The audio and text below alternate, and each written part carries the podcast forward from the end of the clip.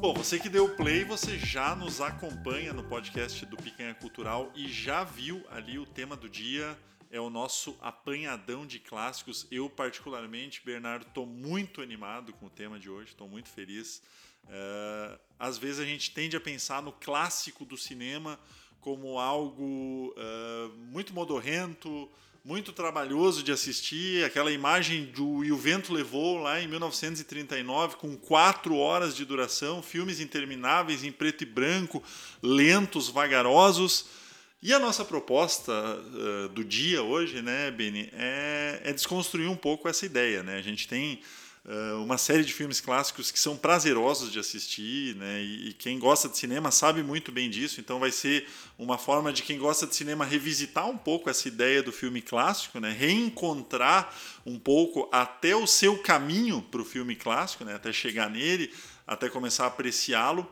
E também para quem não é muito familiarizado, daqui a pouco brincar um pouco com essa ideia, né? Há filmes clássicos que são óbvios na nossa vida, que a gente precisa já ter visto, nem que seja para pensar, cara, eu não sou para isso mesmo, eu não gosto de filme clássico, ou pode ser uma bela porta de entrada uh, para a gente começar a, a mergulhar, investigar, acessar outros outros filmes uh, mais antigos. A gente está falando de filmes mais antigos mesmo, né? década de 40, 50, 30, mas isso também não vai nos impedir de trazer um ou outro filme um pouco mais atual, que também já entra naquela, na, naquela uh, característica do clássico, né? porque, vamos combinar, né? em 2021, um filme dos anos 90, no, no, no começo dos anos 90, já tem 30 anos de existência, né? então já está aí entrando na, nessa categoria também, né? Então a nossa brincadeira hoje aqui no podcast, pessoal, brincadeira séria, né? Porque a gente leva a sério o que a gente faz, a produção. Tem, aqui tem trabalho. Aqui tem trabalho. A produção hoje foi boa, foi puxada, foi aplicada. A gente vai fazer um apanhadão de clássicos. Por onde começar? Por onde começar? Onde eu começo? Aonde eu vou na certa, na morta? Aonde eu não vou perder tempo? Onde eu não vou dormir assistindo? Onde eu não vou babar no travesseiro olhando um filme chato pra caramba?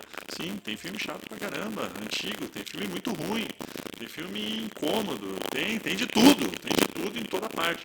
Mas a gente vai na morta, né, Beni? A gente vai na certa e é assim com essa abertura que eu saúdo meu parceirão aqui de podcast do Picanha Cultural, o Bernardo Siqueira, para a gente falar, Beni, dos clássicos e até para tu falares também da tua experiência tua experiência pessoal com os clássicos, que eu acho que mudou um pouquinho a tua percepção do filme clássico depois que a gente se conheceu, né? É uma amizade recente para fazer o podcast e acho que mudou um pouquinho. Bom dia, boa tarde, boa noite, meu grande amigo Bernardo.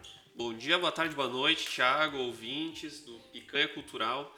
E realmente, é, eu, eu sempre fui, eu fui, sempre gostei de filme, cara. Sempre, enfim, né? Literatura, filme das artes. Mas aí foi só depois que eu conheci o Thiago mais profundamente, o Thiago e o Henrique, que eu comecei a me interessar e ver a importância de conhecer o clássico. Né? Porque o clássico, ele tem algumas características, né? Quem sabe a gente começa por aí, né? Isso. Tem algumas, os, o clássico ele serve para algumas coisas, ele tem algumas características. E a gente estava fazendo a produção e eu lembrei que numa das aulas da nossa querida amiga professora Rosane, né, ela passou para nós então o livro que o Ítalo Calvino escreveu, o nome é Por que Ler os Clássicos? E ele define em 12 tópicos o que, é um clássico. E a gente usou também, não muito, mas usamos um pouco essa definição aí para saber também o que, que é um clássico. Então eu vou dar uma lida rapidinho umas anotações aqui. Boa, para vocês verem, né, pessoal que nos acompanha. A gente tem até bibliografia lá no final do nosso episódio. O livro do Calvino pode servir de guia sobre a importância dos clássicos. Exato. Então, por exemplo, olha só, o que é um clássico? Um clássico é aquele livro ou filme que em geral se ouve dizer estou revendo e nunca estou vendo. Os clássicos são aqueles filmes que constituem uma riqueza para quem os tenha lido e amado, mas constituem uma riqueza não menor para quem se reserva a sorte de ler pela primeira vez ou de assistir pela primeira vez. Os clássicos são filmes que exercem uma influência particular quando se impõem como inesquecíveis. Toda releitura, ou enfim, releitura de um filme, é uma leitura de descoberta como a primeira. Isso, é, isso eu acho muito legal. Uhum. Toda primeira leitura de um filme ou de um, de um livro é, na realidade, uma releitura. Um clássico é um filme que nunca terminou de dizer aquilo que tinha para dizer. Sensacional. Um clássico é aquele filme que chega até nós trazendo consigo as marcas dos outros filmes. Os filmes mais antigos, né? Um clássico é uma obra que provoca incessantemente uma nuvem de discursos críticos sobre si, mas continuamente as repele para longe. Um clássico é um filme que, quanto mais pensamos conhecer por ouvir dizer, de fato mais se revelam novos, inesperados e inéditos. Esse é esse. Boa, é, essa esse, é, é, é, esse tópico é, é certeiro. certeiro, né? É certeiro. É certeiro pelo seguinte, só para fazer um parênteses aqui enquanto tu, a gente já, já vai discutindo, né? Se tu pensar, por exemplo, em um dos filmes que a gente vai falar, que é o Psicose, por exemplo, do Hitchcock, que é obrigatório para quem quer entrar no clássico.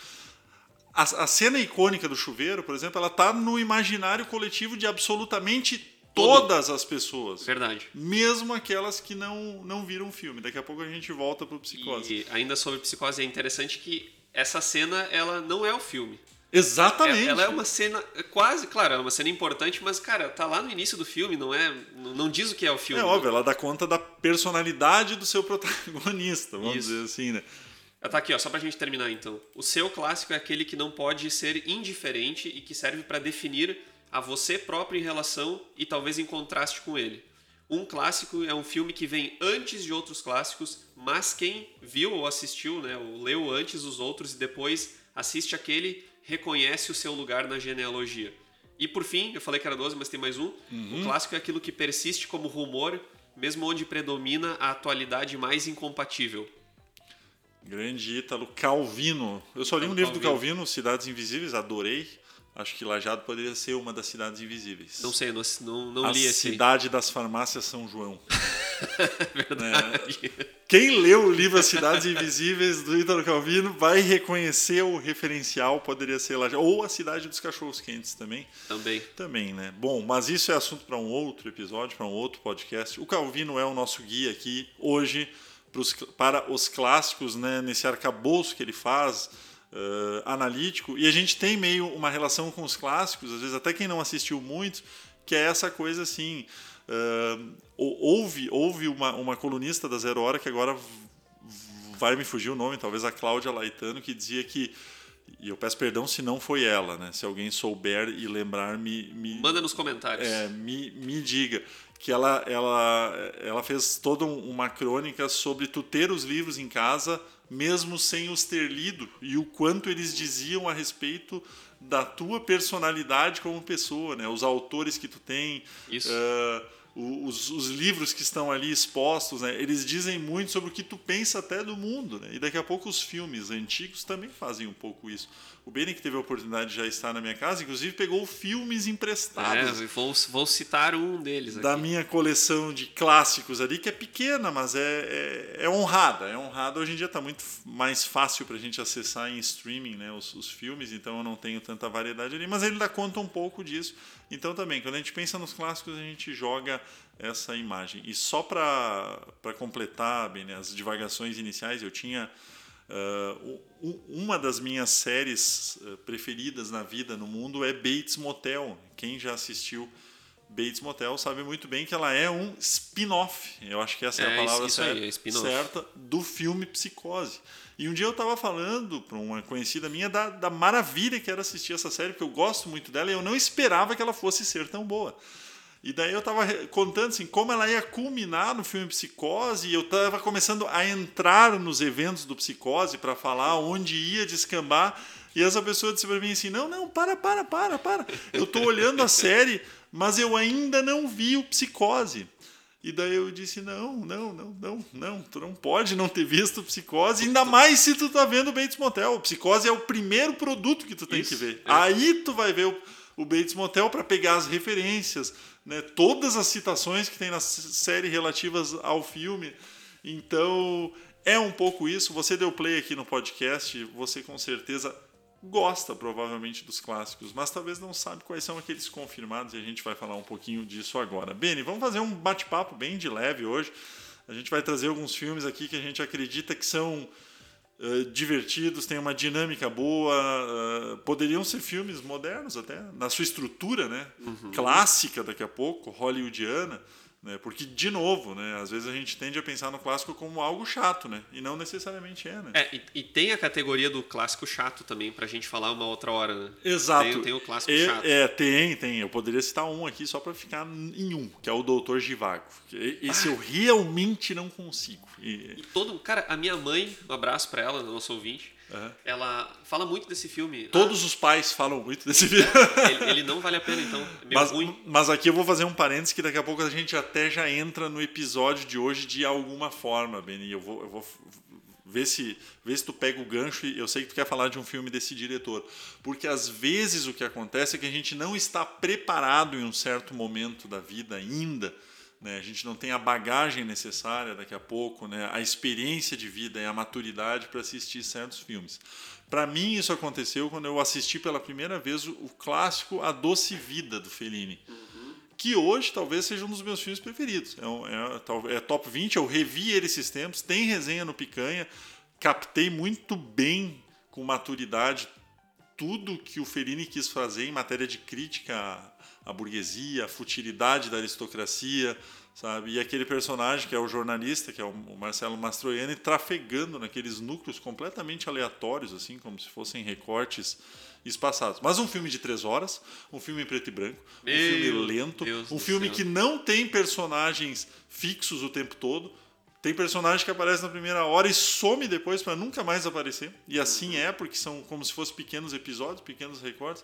Filme difícil de ver. É. Hoje eu gosto, mas é possível ver Fellini, né, Beni?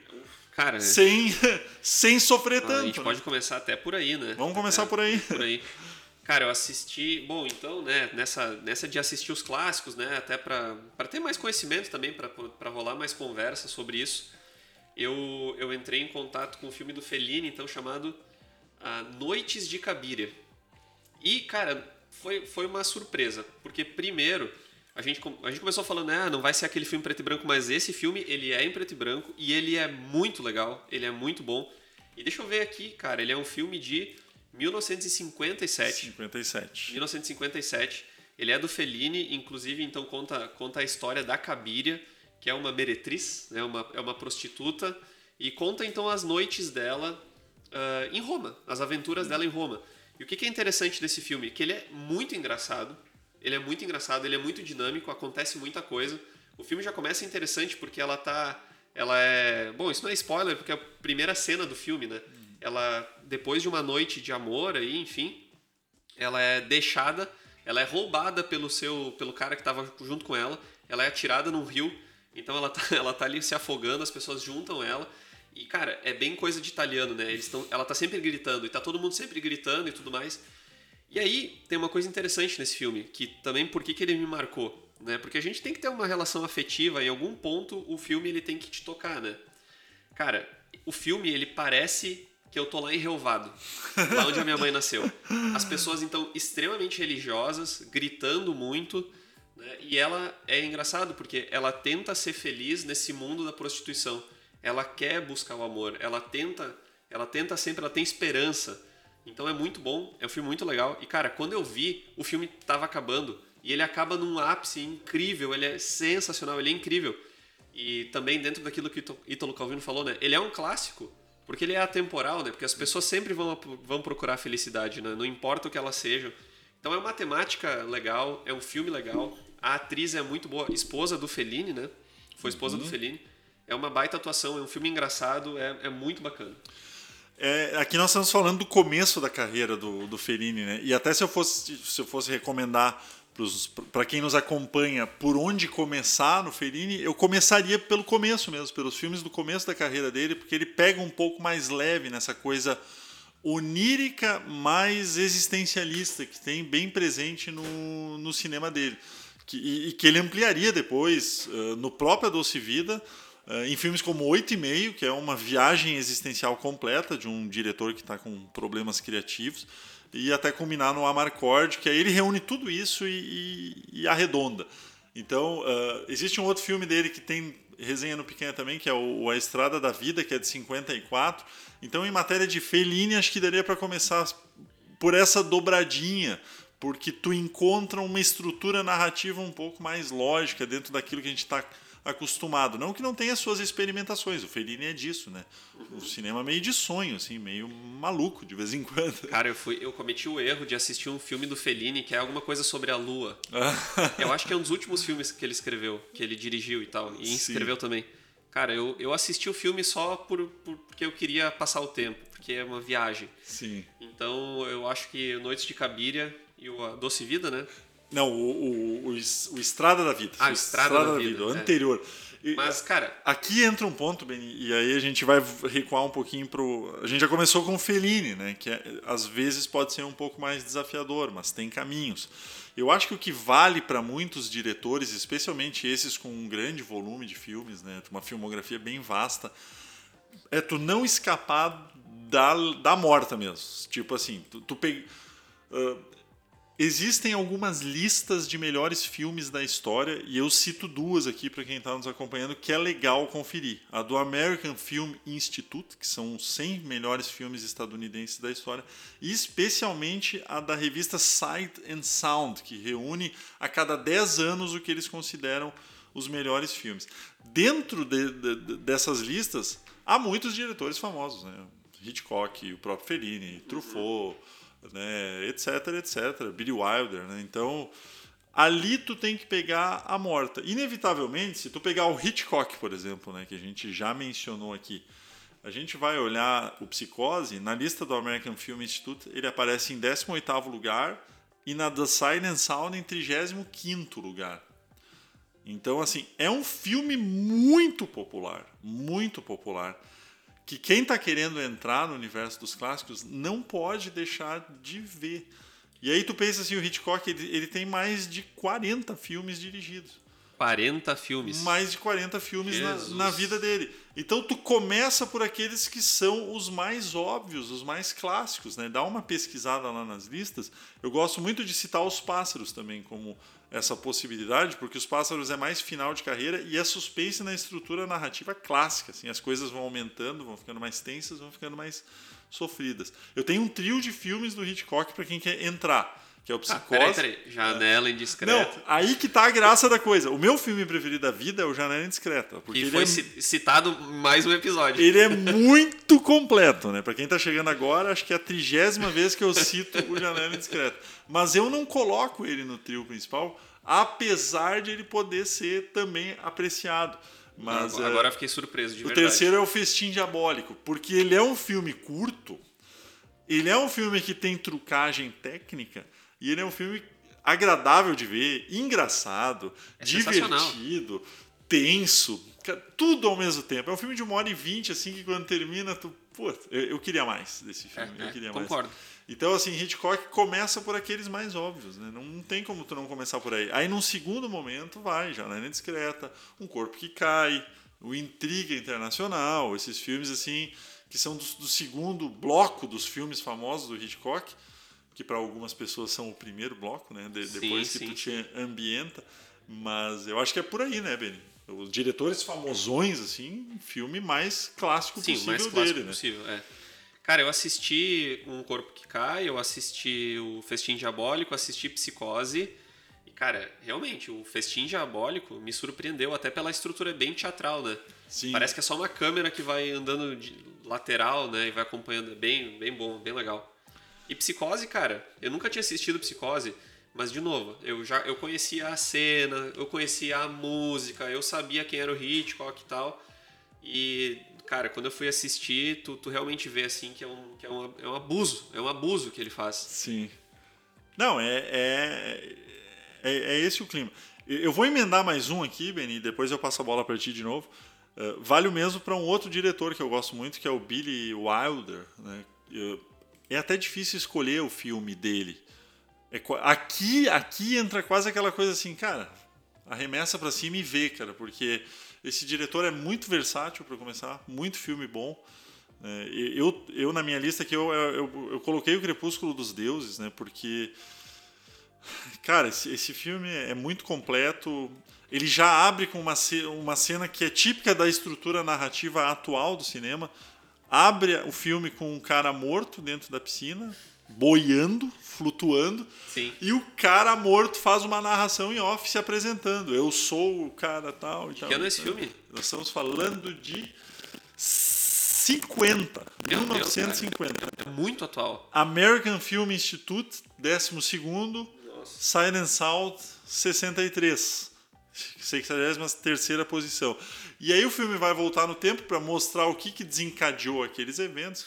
O cara era um roteirista de cinema que tem, acaba por ter contato com uma atriz decadente do cinema mudo, que está querendo voltar ativa, então tem a metalinguagem, que era uma característica típica dos anos 50 no cinema. E cara, é, é muito bom porque é um suspense de humor negro, tem senso de humor, é divertido, é curioso, é excêntrico, tem um desfecho assim arrebatador, histórico. Então, em matéria de Billy Wilder, ele tem muito filme bom, né? Ele tem outros clássicos, né? O- eu anotei mais um, inclusive, aqui, que é o Quanto Mais Quente Melhor. Quanto- eu até, bem assim, é, tu vendo, eu, eu anotei o Quanto Mais Quente Melhor, porque eu revi ele ontem. Eu acho que foi a terceira ou quarta vez aqui. Deixa eu até Olha, bus- que tu fala pra mim, eu acho que é a terceira vez já que tu reviu esse filme. Não, mas assim, eu digo assim que eu que, é que eu vi, né, o, o filme, seguramente. E antes da gente abrir aqui o, o episódio, eu tava falando pro Bernardo como o, o Quanto Mais Quente Melhor talvez seja um dos filmes mais engraçados de todos os tempos.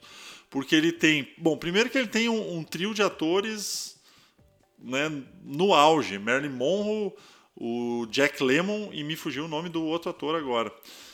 Uh, mas também, né, o, o trio no auge. Aí tem uma trama muito curiosa. É, um- é uma dupla de músicos pé rapado que consegue uma vaga de pra- uma vaga para trabalhar de músico. Só que eh, eles precisavam mulheres, quem está contratando. Então eles resolvem né, se vestir de, de Ah, mulher. legal, legal, e se legal, juntam a um grupo de mulheres para fazer apresentações. É óbvio, né? A Merlin vai entrar na história, um deles vai se apaixonar pelo personagem da Merlin. E no conjunto da obra ali, eles estão fugindo da máfia. né? Porque o filme se passa em 1929, na época da Lei Seca. Sim, então eles estão fugindo sim. da máfia, então eh, se vestir de mulher é uma forma de fugir, de escapar dos mafiosos. Então eles juntam o útil ao, ao agradável. Eles estão sem dinheiro, estão rapado, estão sem trabalho e estão sendo perseguidos ainda por um rebu que eles se envolvem no, no começo do filme. Então eles conseguem juntar tudo isso e, e o, o filme é absolutamente hilário, porque lá pelas tantas. uh, um, um dos personagens, um tiozão mais velho, se apaixona por um deles, vestido de mulher. Sim. Então vocês pensem, assim, um filme do- de 1959, né? Nós estamos falando. É, 19, eu até tô, tô abrindo aqui porque agora eu preciso lembrar o nome do outro ator. Eu vi ontem o filme e já esqueci. É o Tony Curtis. Então, e esse trio tem um- uma química muito boa, é muito divertido de ver. É um filme que tem um final acachapante, né? Se a gente pesquisar assim grandes cenas mais engraçadas da história do cinema, o final de Quanto Mais Quente Melhor, a sequência final, aparece seguramente nos dez primeiros lugares das listas de cenas mais engraçadas da história, porque é muito inusitado, é, é, é diferente, é leve o filme, vale muito a pena, então... Bah, Billy Wilder, Benê, se deixar, poderia ter um especial Billy Wilder, porque eu, eu vou longe, né? Eu, eu gosto muito desse diretor, né? E esses dois filmes são imperdíveis.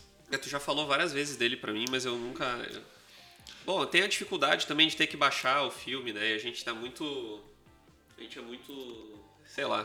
Falta vontade de fazer isso também, né? Sabe que quando. Só, só para fechar do Billy Wilder, senão nós vamos ficar só falando dele.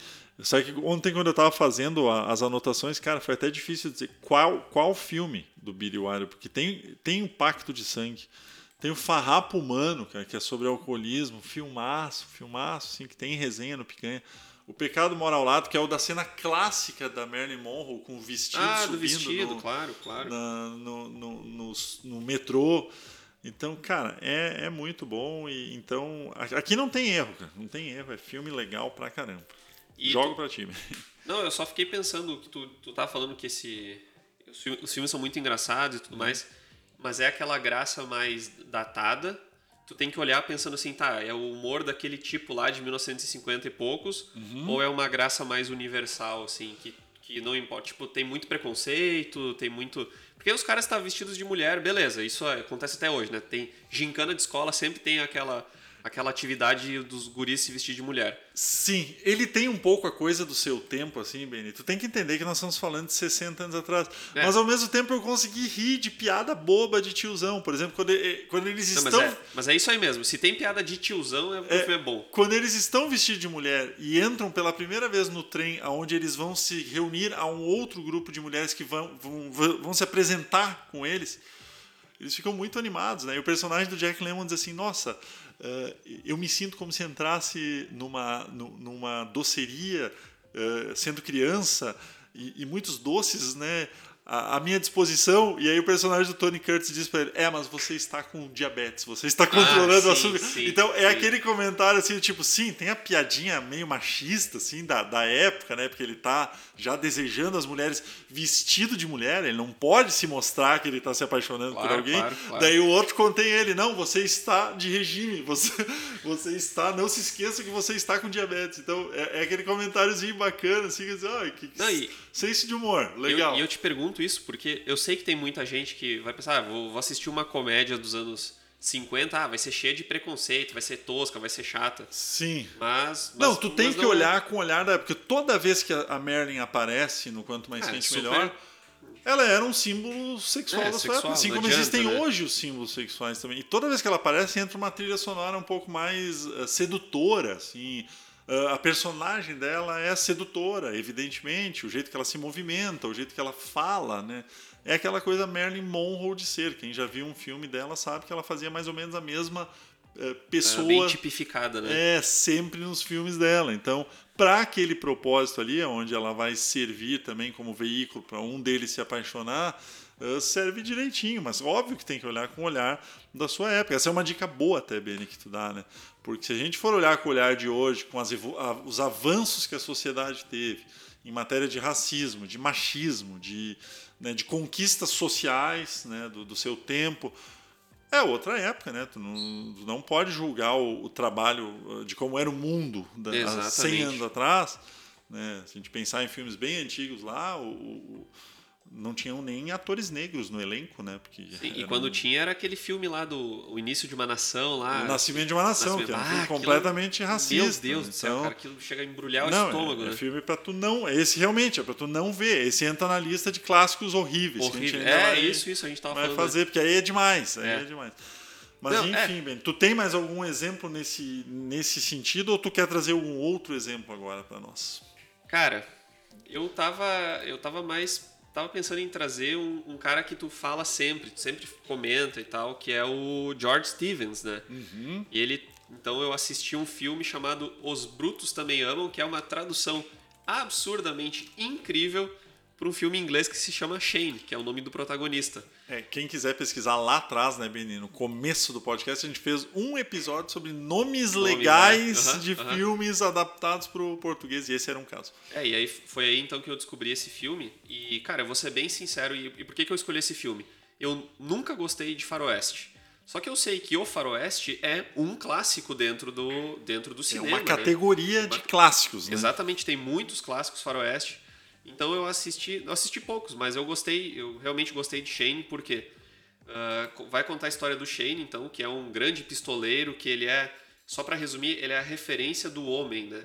Ele é honrado, ele é bonito, né? ele é loiro, ele é um ótimo pistoleiro. Um cara de ética, Um cara de incorrigível. ética, né? isso, exatamente. E o que, que acontece nessa cidade, que eu até não lembro o nome aqui, mas é no estado de Wyoming. Então é bem interior, né, no norte dos Estados Unidos. É basicamente o- os vaqueiros aí, as famílias dos fazendeiros, eles estão para ser expulsos por um grande fazendeiro. Então, de novo, cara, é uma temática super atual. E o que, que acontece? Ah, ao longo da história, o Shane ele vai criando um vínculo com essa sociedade, com esses fazendeiros, com esses pequenos fazendeiros, né? E ele vai então, no final das contas, acabar defendendo eles dessa, enfim, o que, que eu posso dizer que, que acontece ali dessa expulsão das suas próprias terras. E é muito interessante porque o Shane ele não, quase não fala, ele fala muito pouco. Então é aquele. Também por isso eu trouxe, é uma atuação muito mais contida, que é difícil ter hoje em dia. Então é um clássico bom, é um baita filme. Tem uma das cenas mais clássicas também, pelo que eu vi da história do cinema, que é o gurizinho gritando, né? Shane! Quem já viu vai lembrar. Né? E, cara, tem uma. Ah, meu pai do céu, eu cheguei a me arrepiar, de verdade. tem uma, fa... uma fala no final que ele diz: Não há mais armas no vale. Ah. Que é a última fala do Shane. Ele olha, tipo assim, já resolveu, ele já, ele já ganhou o duelo contra o vilão e tal, aquela coisa. Então tem uma estrutura bem clássica Sim. também de duelo, enfim. E ele chega no final e ele diz, né? Podem ficar tranquilos, não tem mais armas no vale. Cara, eu acho fodido esse cara, muito bom, cara. É que essa, essa sugestão que tu traz, Benny, ela é legal porque os filmes, esse filme do George Stevens e outros, como Matar ou Morrer, por exemplo, eles quebram um pouco do estereótipo maniqueísta do que era até aquele momento um clássico faroeste com os mocinhos, os pistoleiros e os índios sendo os maldosos. Ele, ele traz até um tom pacifista para a narrativa que combina com o que a gente pensa hoje em dia. por isso que, ele- por claro, isso que ele claro, envelhece tão bem, a meu ver, os Brutos também amam. Porque quando ele volta a matar alguém, o protagonista, ele se sente mal, ele não se sente mais pertencente àquele ambiente, ele, É, ele, ele isso. vai. E aí que aparece a cena do Shane. E não tem Isso, problema isso. vocês estarem ouvindo isso e não viram ainda, os Brutos também amam, É. porque é um filme de muito mais complexidade do que isso, vocês nem vão lembrar E, e desses outra, né, detalhes. é- né? não vamos dar spoiler de um filme lá dos anos 50, né? É, eu não lembro. É 53. Exatamente. American Film Institute, 69 lugar. E não consta na, na lista do Silent Sound. Eh, e caso alguém queira ver um clássico do Faroeste, a moda antiga mesmo, dos do John Ford, um dos mais famosos é o, é o Rastros de Ódio, né? Que é o do John Ford mesmo. E é aquela coisa meio a moda antiga, né? Lembra um pouco até o Relatos do Mundo, esse com É, o bem contra o mal ali. o bem contra o mal. Um grupo o mal de é índios, muito mal, um o grupo bom de é muito bom. Isso, um grupo de índios rapta a sobrinha de um vaqueiro Ah, lá, de sim, um sim, pistoleiro, e ele vira o mundo atrás dela e quando ele reencontra ela, ela meio que virou um dos Comanches, né? E é, é o dilema do homem de bem. Como é que ele vai lidar agora com uma parente dele que foi criada pelos índios, né? Como é Ah, meu Deus do então, céu. assim, é um clássico que precisa ser visto, Benny, porque é o re- retrato do seu tempo, né? O, John Ford e o John Wayne, que é o, é o ator, eles eram do Partido Republicano. Eles seriam hoje adeptos do Trump, certamente. Aham, aham. Eles eram o cinema mais do branco. Por isso que o George Stevens e, e outros diretores, né, como Fred Zinnemann, por exemplo, do Mataram ou Morrer, trazem esse outro lado. O faroeste não sendo tão quebrando um pouco a coisa do preconceito, né? Então, mas eu acho legal assistir o Raços de Ódio, já foi inclusive tema do, do nosso e, e eu trago ele aqui também como complemento, uma dobradinha, uma dobradinha Do- do faroeste, faroeste. né? Tu assiste um clássico à moda antiga mesmo, talvez um dos melhores, pistoleiro, bala comendo, etc, Isso. etc. E o, e o outro mais pacifista, mais moderno, mais arejado, mais progressista, talvez. Então, É, o, o que me chamou a atenção nos Brutos também amam, que é algo que provavelmente te chamou a atenção e que vai chamar do público que nos, que nos acompanha, é isso, Uhum. né?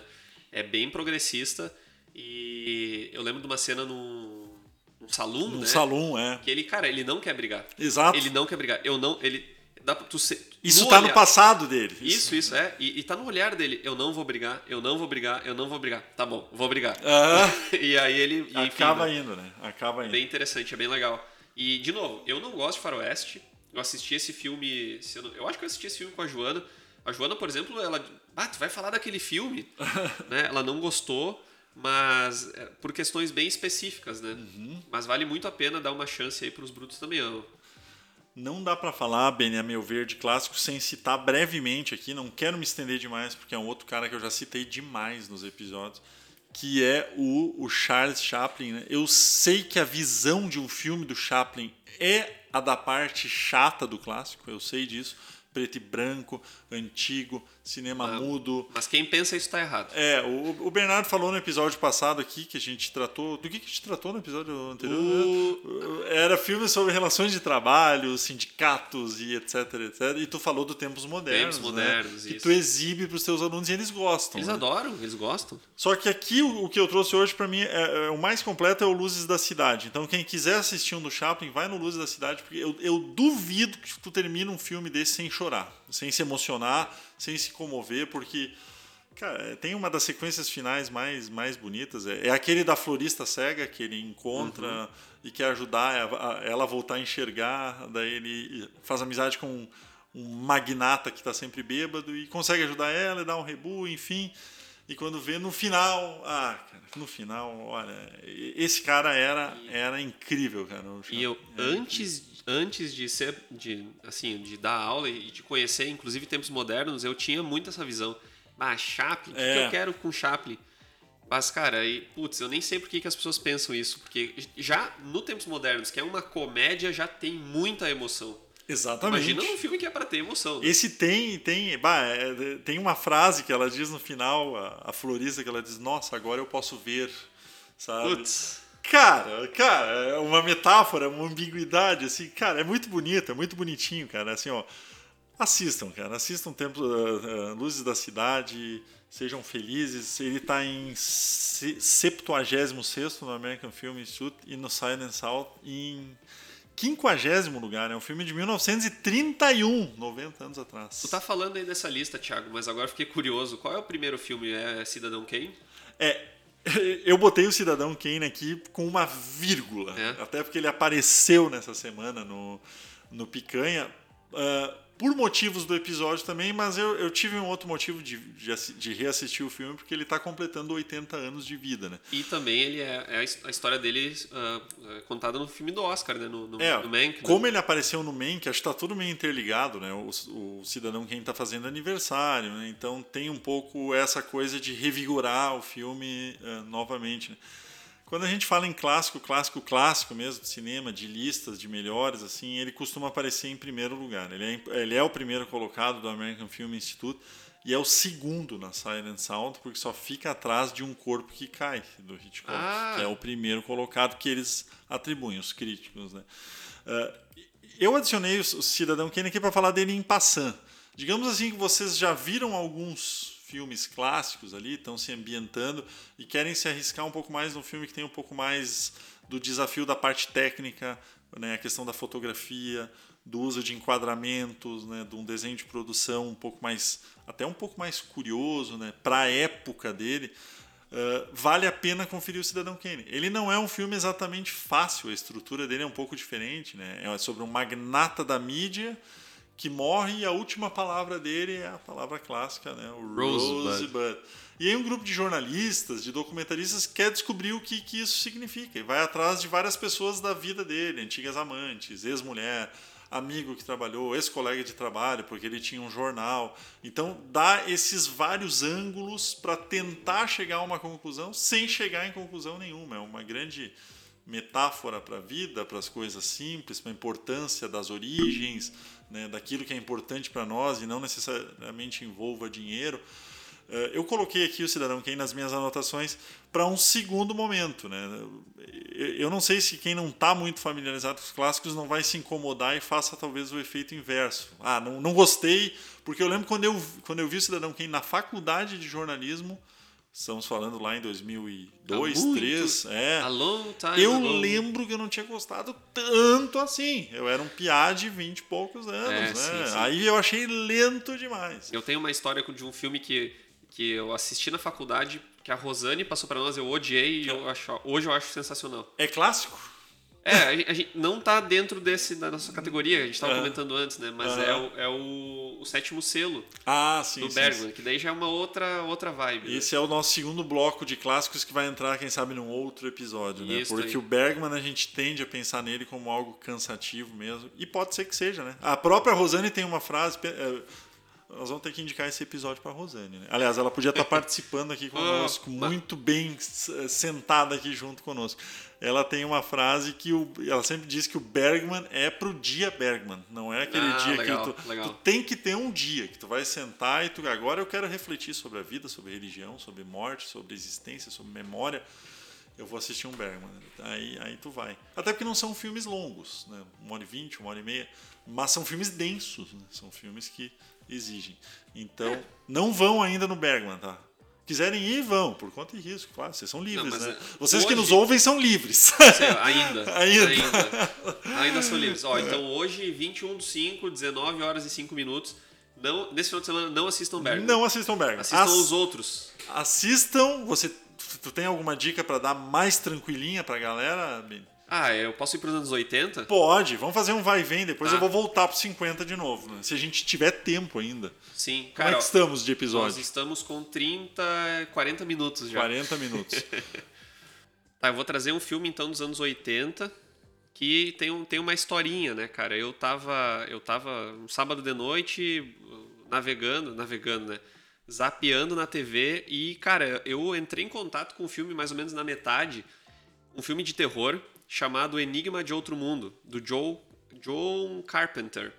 E depois de muito tempo eu descobri que ele é um clássico do filme de terror, mas me chamou a atenção porque, cara, um filme muito bem feito, muito bem produzido, com efeitos especiais que parece o CGI que, o- que é hoje, só que, meu, era feito de, era tudo maquiagem.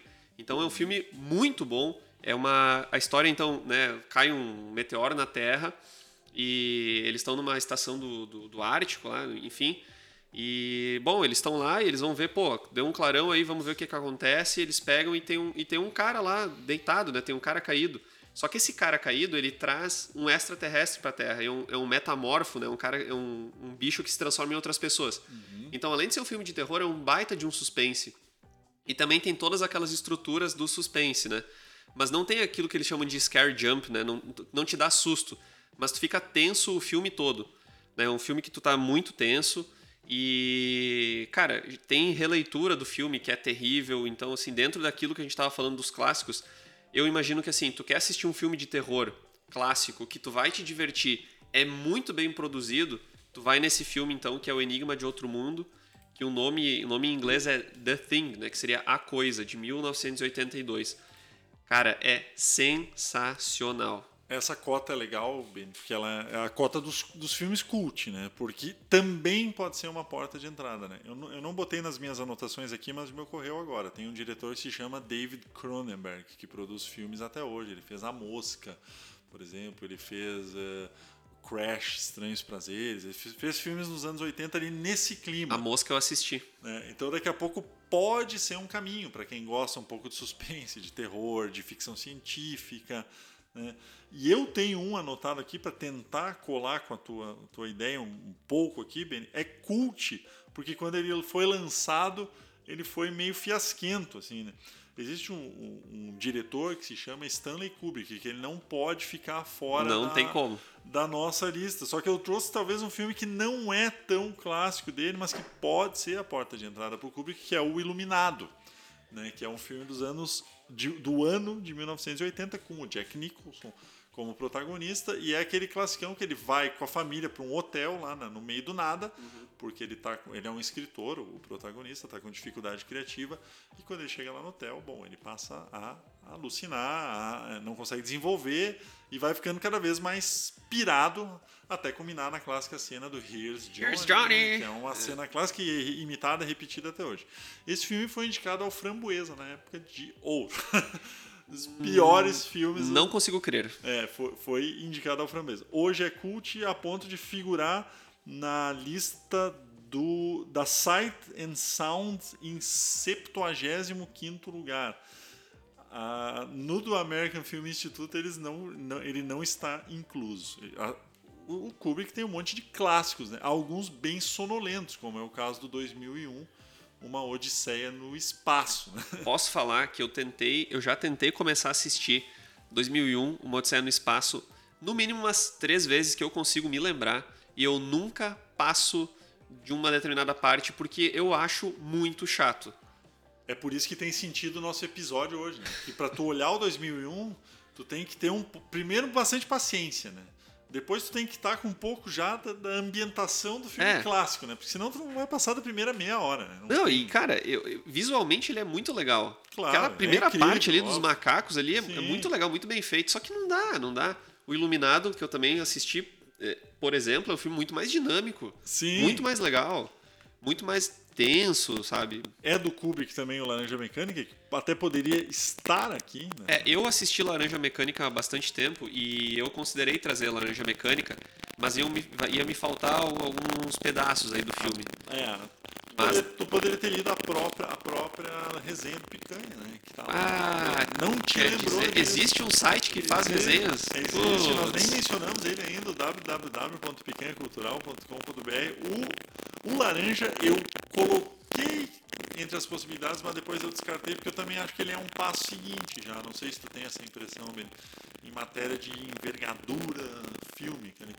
Talvez no sentido mais da interpretativo da parada, né? Aqui a gente não quer ser cagador de regra também, né? Cada é, um vai é, ver o que é. quer, na verdade, né? Tipo, se já tem um pouco de familiaridade, mas é um filme que daqui a pouco pode ter um pouco mais de complexidade, né? Não, eu adoro, particularmente, é, óbvio, né? Eu, eu falei nisso, no sentido interpretativo, porque é. tu tem que ter uma não quero dizer essa palavra porque vai parecer que, nossa, como eles têm bagagem, Uau, mas eu acho né? que Os tem. pedantes é. falando de filmes e, clássicos. Mas né? eu acho que precisa aí de um, uma coisinha, uma base, alguma coisa. Vale aí. o mesmo para alguns outros filmes do próprio Kubrick, como o De Olhos Bem Fechados, que é o filme último dele, que tem três horas de duração, é uma viagem de ácido total na madrugada, né? Onde eles. Bom, quem, quem, quem viu o filme já está lembrando. É até difícil descrever ele, né? Tom Cruise, Nicole Kidman. Eu adoro esse filme. Quando eu fui ver ele, um final de noite eu assisti madrugada dentro. Ele te prende de uma maneira incrível. Mas é aquele filme que tem. Não é aquela coisa assim, psicose, né? Que a gente está mencionando aqui, os filmes que a gente precisa ver para começar. Né? Então, acho que é mais ou menos por aí. O Iluminado é um bom caminho. Estrutura narrativa sim, sim. clássica de suspense que culmina até numa, numa perseguição lá no final, no jardim. É Isso. É então é, é isso. E né? o Iluminado tem até tem uma questão bem polêmica da própria produção, né? A, a, o Kubrick ele era meio, meio bizarro, né? Sim. Tem, tem uma história muito interessante que eu descobri, eu acho que o ano passado ou no outro ano, que foi quando um aluno meu uh, me contou, né? Que a mulher ali do, do protagonista ela sofreu abuso psicológico valendo do Kubrick para aquela cena ser real, para ela sentir medo real, sim, né? Sim, e depois ela foi muito criticada pela sua interpretação. Acho que ela foi indicada ao Framboesa também, a atriz, que agora me foge o nome. Mas falando em diretores, Ben, acho que acho que esse recorte é legal de trazer, porque existem diretores famosos, mas aonde a gente vai, né? Aonde a gente começa? Outro diretor, inclusive, que está nativo até hoje, está vivo, é o Martin Scorsese. Talvez Boa. um dos maiores diretores vivos. E ele tem um sem fim de filmes clássicos. Né? Nas minhas anotações aqui, é, questionável ou não, eu coloquei o Touro Indomável como porta de entrada para o Scorsese, porque foi uma das minhas portas de entrada.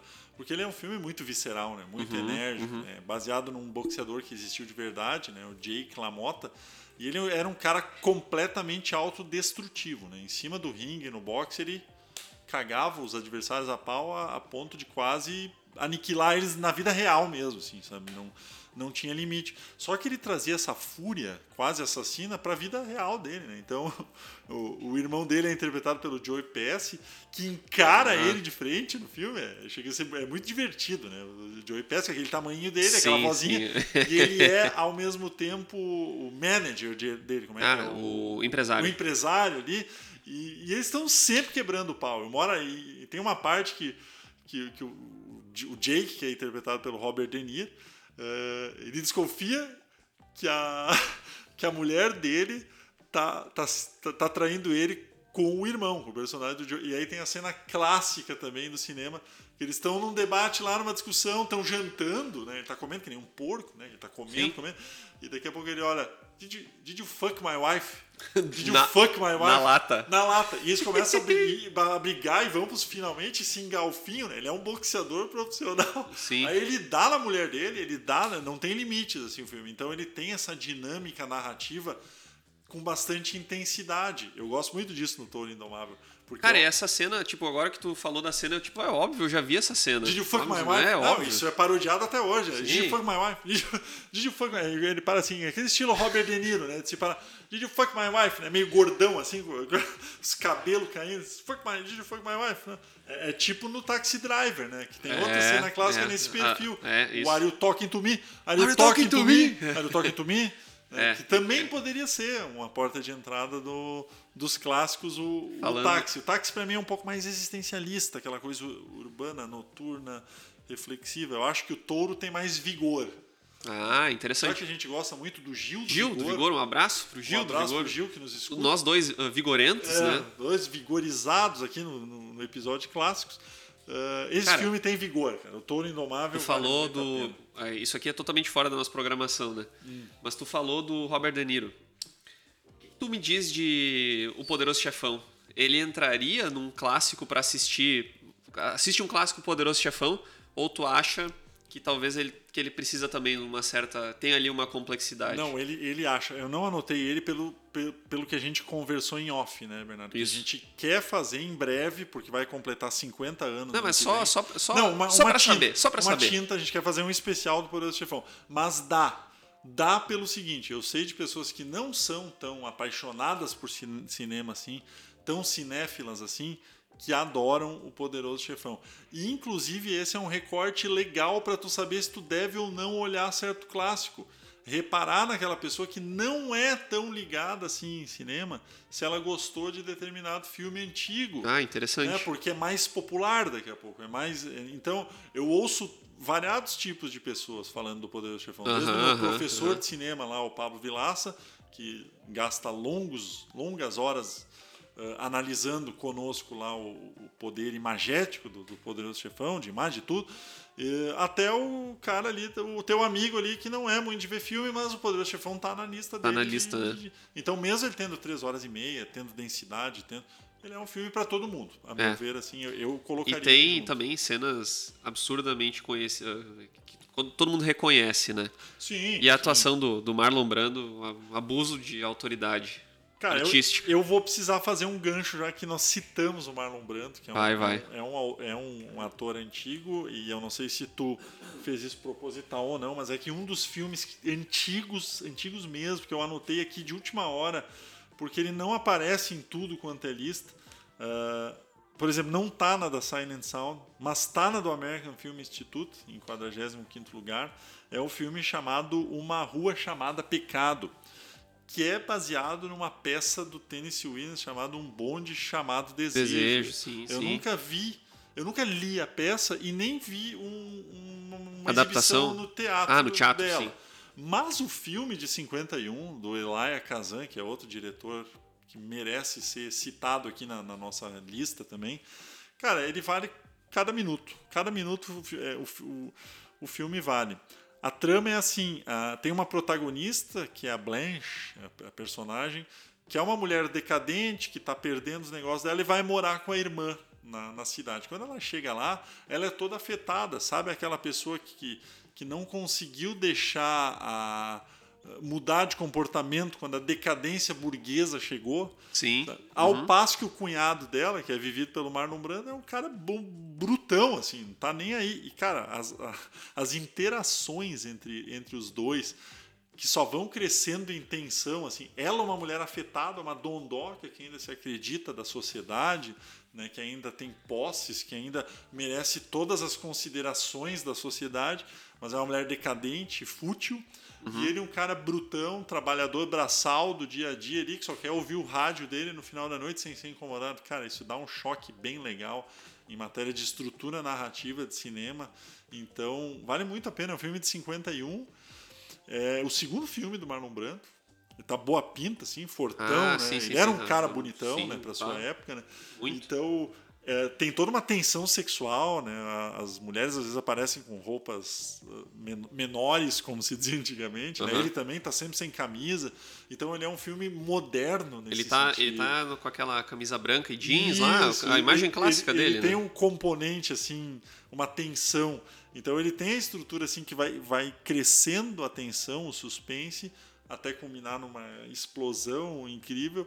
E nós estamos falando do filme de 51, né? De se- 70, 70 anos atrás, eu calculei. Uhum. Que poderia ter ser feito hoje, como é ainda, né? Essa peça de teatro até hoje ela é, Sim, ela tá é louco. encenada, Encenada, claro. porque ela, ela tem muito vigor também. Agora eu gosto- gostei de usar a palavra Palavra vigor. vigor. Aqui nós temos Marlon Brando, nós temos o Elia Kazan, que era um, era um outro grande diretor. Eu recomendo demais um- uma rua chamada Pecado. Eu lembro que desde a primeira vez que eu vi, eu adorei o filme. E para mim ele é a escolha óbvia, assim, que daqui a pouco foge um pouquinho das mais óbvias. Escolha óbvia, não tão óbvia. Então Sim. vale, É, vale é, é, esse é um filme, por exemplo, que eu não, não- Se eu visse, assim, uma indicação de qualquer um, eu não assistiria, né? Eu, eu, eu, eu tentei de vez em quando, se houver tempo ainda pra gente fazer no episódio, alguns filmes fugiam um pouquinho da lista da Silent Sound e do Sim, American aham. Film, por mais que seja difícil, né? Elas são É. as listas mais consagradas do cinema. Tem alguns filmes que tu gosta que tu meio que tu descobre por conta no decorrer da tua experiência. Isso vai acontecer. Para mim, esse é um deles, apesar de que ele está na lista do American Film. Né? Ele está, inclusive, entre os 50 primeiros. Né? Então, não é um filme totalmente desconhecido. Conhecido. Bom, Thiago, olha só. Temos aí uns 10 minutinhos. Beleza. Uh... Vai ficar muita coisa. Bom, só eu, é. tinha, só eu tinha anotado 22 filmes aqui. Eu como fui... possibilidades. Sim, não, mas a gente vamos, a gente já se coloca no compromisso de fazer uma parte 2, né? Parte 2, né? Parte mas, cara, eu tava pensando antes de tu chegar aqui no, no, no nosso estúdio que o Woody Allen, né, cara? É, eu, sabe que, que eu entrei, entrei num dilema hoje, porque eu não adicionei nenhum Woody Allen. Eu percebi, por isso que eu tô, por isso que eu tô quero, instigando. Eu quero que tu traga, então, né? Qual é que vem, se é que vem algum? Cara, não é, não é o meu filme favorito do Woody Allen, uhum. mas eu acho que Annie Hall, né? Noivo Neurótico, Noivo Neurótico Noiva, Noiva nervosa. nervosa. Porque é um filme que eu considero engraçado. É uma história aí bem urbana, né? Que são é um casal de namorados na cidade fazendo suas peripécias aí. O Woody Allen fazendo o papel dele mesmo, que é um cara extremamente irritante, né? Por isso que ele é o noivo neurótico, né? E é. a Annie Hall, que é a Diane Keaton, maravilhosa, fazendo o papel de uma mulher empoderada, legal, sabe, que dona de si. É nesse que ele é bem hipocondríaco. Aliás, muitas vezes o personagem do Woody Allen é meio É um chato, né? Famoso chato, chato, chato de galocha, né? E, cara, eu acho um filme que, de novo, não é meu favorito, não foi o primeiro filme que eu assisti do Woody Allen, mas ele é de 1977 e tem 93 minutos. Então, bah, quero ver o Woody Allen, tiro certo. Assiste esse. Até porque, se não me falha a memória, ele ganhou o Oscar. E o Oscar também pode ser um indicativo de coisa boa, não sempre. Melhor filme, melhor diretor, melhor atriz e melhor roteiro original. É, então o Woody Allen ele tem muito filme, né? Tu vai olhar lá, ele tem 50 filmes, seguramente lançados, porque ele lança um por ano, praticamente até hoje. Então, como é que a gente vai na morta, na quente? Vai no Annie Hall. Né? Vai no Annie Hall. Annie Hall tu não vai te decepcionar. É. Tem filmes curiosos dele e excêntricos que aí vai da particularidade de cada um. Eu gosto muito do Zelig, por exemplo. Eu gosto muito do, do Dirigindo no Escuro, que é um filme dos anos 90. Mas tu vê, eu nem conheço esse. O Dirigindo no Escuro, ele, ele interpreta um diretor... De, só, só um parênteses aqui. Ele interpreta um diretor de cinema que perde a visão e faz um filme sem pé nem cabeça. Quando chega na exibição, a crítica se apaixona. É, é a nova... É a nova arte moderna, o filme assim que não tem nenhum, mas justamente para fazer essa crítica à, à, arte é, o que e, é arte, né? e eu, eu falei antes, né? Ah, não é o do filme que eu mais gosto do Woody Allen. O filme que eu mais gosto do Woody Allen, só para só pra citar, é o Match Point, que é o ponto final de 2005, né? Sim. Então ele já é um filme bem mais atual. Mas eu, eu diria que o, o Woody Allen, então, uh, Annie Hall. Vai lá, Thiago. Cara, eu tô num dilema aqui porque muitos filmes que eu queria ter falado no episódio mas, de hoje. Que, vamos fazer outro. Que vamos... a gente tá chegando no final. Mas eu preciso falar, a gente não falou de nenhum musical, né? E musical é uma coisa clássica, clássica. dentro do cinema também, lá nos anos Vai 40. falar de Cats, né? Versão, é, nova versão de gostaria, Cats. Gostaria, se fosse um filme bom, poderia ter sido citado. Eu nem vi ele, só vi as críticas massacrantes. É, eu quero falar do Cantando na Chuva, porque a gente, todos nós, entra de novo naquela categoria do psicose. Todos nós conhecemos a cena clássica do Gene Kelly. E a música, né? E a música. E é uma cena absolutamente maravilhosa e graciosa e que está na memória de qualquer cinéfilo ou não. Todo mundo viu Singing in the Rain. Tem o meme, né? Cinéfilo Just... ou não, Exatamente. todo mundo conhece essa cena. Just Singing in the Rain. E essa, é, esse momento é legal no filme porque eles estão chegando num, num senso ali bacana dentro da história. Mas a gente tende a achar que o musical é chato, Né? Muitas pessoas Tu é um deles, né, Benny? Inclusive. E o Cantando na Chuva ele tem uma história absolutamente hilária, divertida e inesquecível. Tu, tu já olhou o Cantando na Chuva? Não, não, me convence, me convence aí, eu Thiago. eu, sou, eu sou um cara, então, pra, pra fechar, né? É. Eu não gosto de musical, não Isso. sou muito fã de musical. Uh, tipo assim, o único musical que eu gosto é o Mamma Mia, por causa do ABBA. Uhum. Então vai, por que, que eu tenho que assistir? O filme se passa na época do cinema mudo, da transição para o cinema falado. E aí tem um casal que é muito famoso no cinema mudo, que faz filmes, etc, etc. Só que quando tá vendo a transição, há, uma, uma, animação quanto a isso, né? Pô, agora é possível falar no filme. Só que a atriz, essa que é a estrela de Hollywood do cinema mudo, é Gaga. ela tem a pior voz da história, mas pensa na, na eu, eu chutei, eu não na sabia. voz mais estridente de todos os tempos. Tanto que quando ela abre a boca pela primeira vez com 15 minutos de filme, tu cai para trás.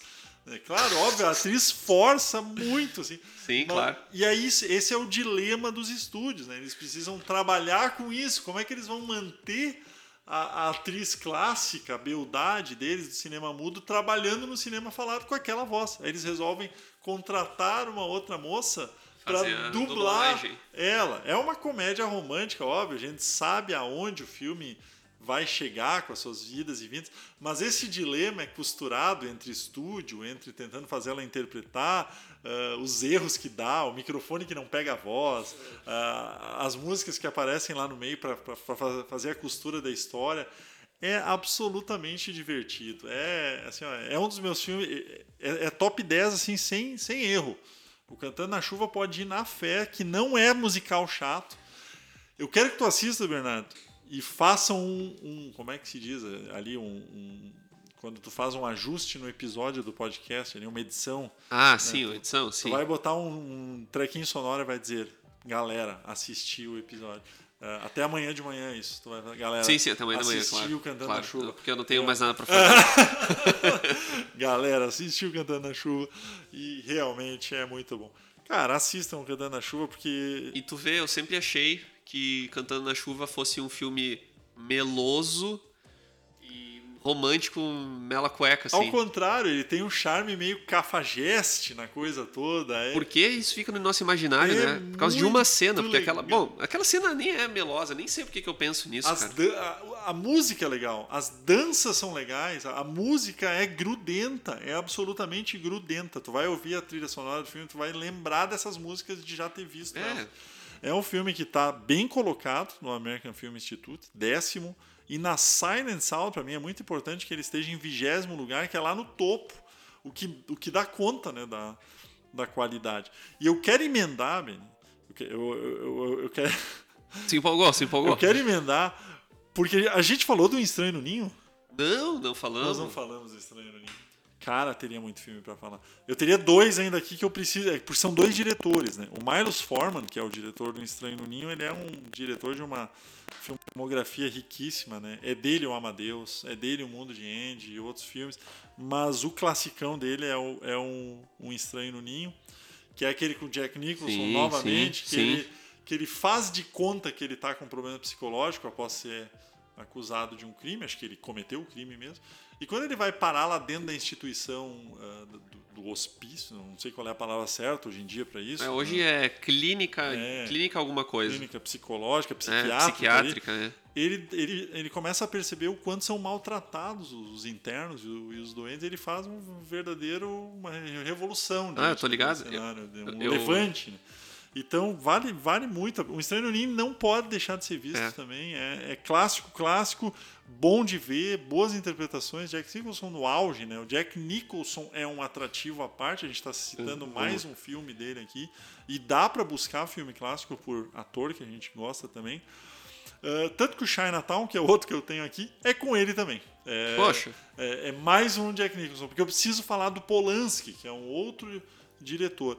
E o, China, o Chinatown já é um. Vai ser cancelado, Thiago. É. Vai falar do Polanski aí. Eu sei que o Polanski tem problemas na vida pessoal sérios, mas a gente está separando aqui o tentando, né? Separar o artista da, da obra, do comportamento dele como pessoa. Que a gente abomina também os, os erros dessas figuras, né? Uh, mas o Chinatown vale a pena também. É uma história de suspense muito boa. Que é aquele suspense no ar clássico, a mulher que procura o, um, um investigador, né? aí tem uma morte lá no meio, tem uma questão envolvendo a, a política local da cidade ali, a, e vai, e é sinuoso, e é cheio de elementos, etc. Ele tem um pouquinho mais de complexidade, mas é legal se desafiar, porque o Jack Nicholson, com o nariz quebrado, quase um filme inteiro, né, de uma forma. Lembra que ele aparece com o nariz fraturado? Eu nem lembro porquê. Né? Mas tu vai buscar foto do filme e tá ele lá com o nariz Sim. fraturado. Agora eu não me lembro exatamente em que circunstância. Acho que é o nariz, né? Que ele tá machucado. Então tem esse senso de humor ainda, meio curioso, meio excêntrico, meio bizarro. Né? Uh, e tem a cena clássica final também, onde todos concluem, cara, isso é Chinatown, Chinatown é isso aí mesmo, é violência, é morte, é... Não, é o nariz, é o nariz. É o nariz, né? Não tem muito... Pesquisei aqui. Cara, eu assisti, só voltando, né? Eu assisti o Estranho no Ninho, o Estranho no Ninho. E... Cara, tem, ele começa muito bem. Ele começa muito bem. E eu sempre achava que Estranho no Ninho era um filme de terror. Tu vê, olha só. Não sei porquê, cara. Eu tenho. Cara, bom, isso. Esse episódio serve também para isso, né? Pra gente ir perdendo um pouco dos preconceitos que a gente tem com certos filmes, né? Exato. É, teria muito mais filme para falar, Beni. Não sei se tu tem mais algum. A gente não falou de nenhum dos anos 90 que também poderiam entrar na categoria de clássicos. Eu tenho dois anotados aqui, que é a porta de entrada para filmes antigos, entre aspas, mas para quem não quer tão antigo assim, vai que a gente tem ouvintes de 20 e poucos anos que daqui a pouco não viram ainda o, o tempo de violência ou o Pulp Fiction, né? Pulp Fiction do, do, Tarantino ou o Seven, né? Os, os sete, sete crimes, crimes capitais. capitais Nossa. Fincher, né? Cara, é uma porta de entrada legal para tu começar a ir para trás, assim, né? Começar, a, deixa eu é. ver o que, que existe aí que eu não vi. É, eu lembro que teve um filme dos anos 90 que quando eu vi me pegou bem legal, que foi o Pagamento Final do Brian De Palma. É mais um que tem uma estrutura narrativa bem clássica, tem, é, tem violência, tem tragédia no, no meio do caminho.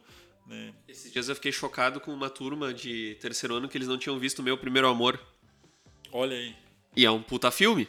Não, mas, é, mas é que é, nós vimos, né, Bernardo? Porque são filmes da nossa época. Pois é, mas, cara, Meu Primeiro Amor é um clássico, né? Um dia nós vamos fazer um, um. nós já fizemos um episódio sobre filmes da sessão da tarde, assim, nessa, só nesse clima. Acho que não. Porque Acho nós não, não, citamos nenhum aqui hoje, né? Não citamos é, nenhum é, anos 80 é. ali, nenhum Curtindo a Vida Doidado, né? Que são filmes antigos que muito vistos, né? Mas eu concordo contigo que daí é outra sessão, é outro né, clima, cara? Porque outro na verdade clima. esses filmes foram vistos pelas pessoas quase em passando, né? Não tem que não tenha visto né, um, um, curtindo a vida doidada da vida, né? Lá no, no, na TV de tarde. É outro clima. É... Aquele do que o Arnold Schwarzenegger é um, é um super-herói lá, um bonequinho de super-herói, tem uma história lá. Bom, enfim, tanto faz. É. Beni, mais alguma coisa pra gente passar a régua? Cara, até teria, mas eu não. Já, já deu, né? Sexta de noite, né, Thiago? Apanhadão de filme sexta de noite, podemos estar fazendo outras coisas, né? Podemos podia, estar. Podia. O que, que podemos estar fazendo? Xingando o presidente na rede social, é, acompanhando a CPI. Hoje tem CPI da hoje, Covid? Eu acho, não, acho que não, tem, né? Hoje, hoje foi folga da CPI. Então você que parou um pouco para ouvir todos os podcasts que falaram da CPI durante essa semana e que são podcasts que a gente gosta muito, também também, claro. Né? Nossos parceiros aqui do Medo e Delírio em Brasília. Cara, medo. Eu vi a definição perfeita do Medo e Delírio em Brasília hoje. É, é o Jornal Nacional. é o Jornal Nacional se fosse sincero. É, aí, aí está um parceiro de podcast que a gente adoraria ter, né? Adoraria ter, porque eles são sensacionais. Então, se depois que vocês virem esses filmes todos, quiserem ouvir um podcast legal, além do Pequena Cultural, Medo e Delírio em Ou, Brasília. Ouçam medo. Ah, mas se vocês ouvem o Pequeno, provavelmente vocês ouvem o Medo e Delírio em Brasília também. Eu não sei porque eu tenho essa impressão. Porque o Medo e Delírio em Brasília é muito mais conhecido, né? Sim, é, o Medo e Delírio em Brasília eu acho que está nos top 10, sei lá, 20 do mais ouvidos do, do Spotify. Se não está, devia estar. Eu ouvia desde a época que era mato, isso me deixa feliz. Quando eu acompanhei a evolução é. do produto cultural até chegar naquele. Não, e aí tu vê ponto. que a gente, a gente pode fazer sucesso, Thiago, porque quando o Medo e Delírio, Medo e Delírio em Brasília começou, o som era ruim o nosso, como, quando começamos, o som era ruim. Depois eles foram para um estúdio. Nós estamos no estúdio. É. Depois eles começaram a monetizar. Nós vamos monetizar uma hora e vamos estourar para o Brasil, cara. É isso aí. Nós ainda somos o mato. Mas aquele mato que deu uma paradinha. É. Que está em, em, simbiose com a natureza. Isso, tá funcionando isso. legal. Beni, considerações finais para a gente fechar. Cara, consideração final é assistam aos clássicos, não tenham medo e a gente, cara, a gente deu dica só do certo, então qualquer filme que a gente citou aqui é garantido. E não tem essa história aí de, ah, o cara só assiste clássico, ele quer passar, quer ser cult. Cara, meu, eu, eu no início do episódio, volta lá, eu dei 12 motivos, lá 13 motivos para assistir os clássicos. Não existe um filme hoje que não tenha se inspirado num desses filmes que a gente, que a gente citou, né, cara? Então é isso aí. Exatamente. É, é perfeito fechamento, bem. É isso aí. Assistam os clássicos, deem as suas impressões lá. O que, que vocês já viram? Qual é um clássico bom para vocês? Nos acompanhem lá nas redes, nos respondam lá no, no Instagram. Uh, enviem pra gente no, nas nossas redes, no WhatsApp, no Face, onde vocês quiserem. Bah, para mim um clássico definitivo é esse. As pessoas têm que ver esse aqui e não tem erro. Façam isso, contribuam com a gente, dialoguem conosco. A gente gosta disso. Beleza, Gostamos. Beni? Voltamos daqui a duas semanas. O tema vai ser cinema e sustentabilidade e meio ambiente. Com a presença ilustre do nosso do... querido uh, professor, professor, né, biólogo de formação, amigo nosso, parceiro do Picanha aqui, o Ismael Frantes, que por sinal é meu primo. Opa! é um cara que acompanha o Picanha e vai trazer filmes bem legais com essa temática do meio ambiente, de sustentabilidade. Está na moda também, não só por causa dos documentários, né? O Dia do Meio Ambiente é no dia 5 de junho, se não me engano, então vai ser no dia ali a nossa gravação e a gente vai falar um pouquinho sobre esses filmes que lidam com a questão da, da natureza, do meio ambiente. Vai ter Isso. de tudo. Até cinema catástrofe vai ter, né? Vai, vai ter. Vai tem que ter, ter, né? Tem que ter, Tem né? que ter. Até porque só estragou o meio ambiente no 2012 porque a gente fez muita merda, né? Então, né? se a gente não fizesse tanta merda com o ambiente, não ia ter o 2012. Não ia ter o 2012. Então tá. Beleza, galera? Fechamos. Feito. Valeu. Abraço. Abraço.